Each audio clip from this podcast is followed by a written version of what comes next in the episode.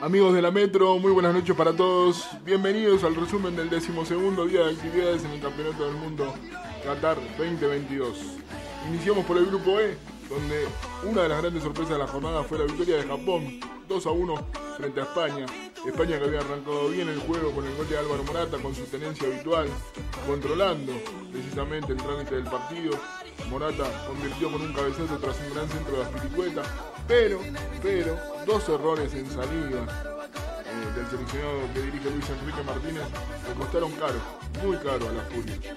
Primero Doan aprovechó esa vacilación entre Unai Simón y su defensa y luego Tanaka sobre la raya empujando un centro que parecía que se había ido afuera realmente. ¿eh? En la primera toma televisiva que vimos daba la sensación de que la pelota había abandonado en su total circunferencia la raya. Pero luego otra toma favoreció al seleccionado japonés.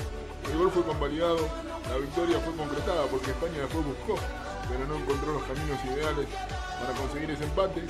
Un empate que no sé, que soy absolutamente franco, si hubiera merecido, si merecido. Eh, lo que pasó después en el otro cotejo, que se jugó en simultáneo, fue más sorprendente aún.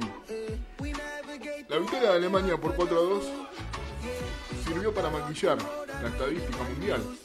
¿Por qué? Porque por segundo mundial consecutivo, y esto sí, es realmente histórico, los alemanes se quedan afuera en primera ronda. Comenzaron bien las cosas para los teutones, porque el gol de Nabri habría esperanza. Luego, Tejeda, con error incluido de Manuel Neuer, y el propio Neuer en contra de su valla con una salida realmente poco seria para un arquero de su categoría, de su trayectoria. Quiso salir a romper un centro con las piernas y erró completamente. Terminó con el taco introduciendo la pelota en su propio arco, dándole 2 a 1 parcial. Después el técnico alemán hizo ingresar a Havertz, cambió la cuestión, el hombre del Chelsea marcó dos tantos, el cuarto lo hizo Fulbrook, pero no fue suficiente, no le alcanzó a Alemania, y terminó pagando muy caro los errores y los puntos que se le fueron en los dos primeros encuentros, sobre todo ante Japón, en un partido donde por llegadas lo dominó por 16 a 6 y no pudo quedarse con esos tres puntos que le hubieran valido más la clasificación. Una consolidación y un decir, estoy de nuevo entre las grandes potencias. ¿Por qué digo estoy de nuevo? Porque, me reitero amigos, queda afuera Alemania por primera vez en su historia en dos mundiales consecutivos.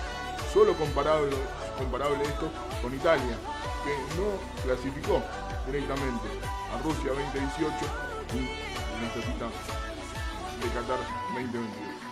Nos vamos a ir al grupo F, que también nos entregó una sorpresa, la eliminación de Bélgica, que no pudo frente a Croacia. Otro de los seleccionados que se despertó tarde en el Mundial, el belga, porque no hizo dos buenos partidos, los iniciales. El segundo tiempo frente a Croacia fue distinto, buscó muchísimo más, generó innumerables cantidades de goles el seleccionado que dirige el español Roberto Martínez. Vamos a ver qué pasa con su continuidad. Pero Lukaku no estuvo preciso, el hombre del Inter, en la definición erró muchísimo, un poco de suerte también para los croatas y el empate que nos metió en segunda fase. Marruecos, la gran sorpresa de esta copa hasta ahora, le ganó 2 a 1 a Canadá con eh, lo más importante que les quiero contar son los goles marroquíes de dos jugadores muy importantes, Ziyech y El Nesiri. Ziyech, el nombre del Chelsea, El Nesiri, ustedes lo ven todos los fines de semana en la liga, ya que juega para el Sevilla.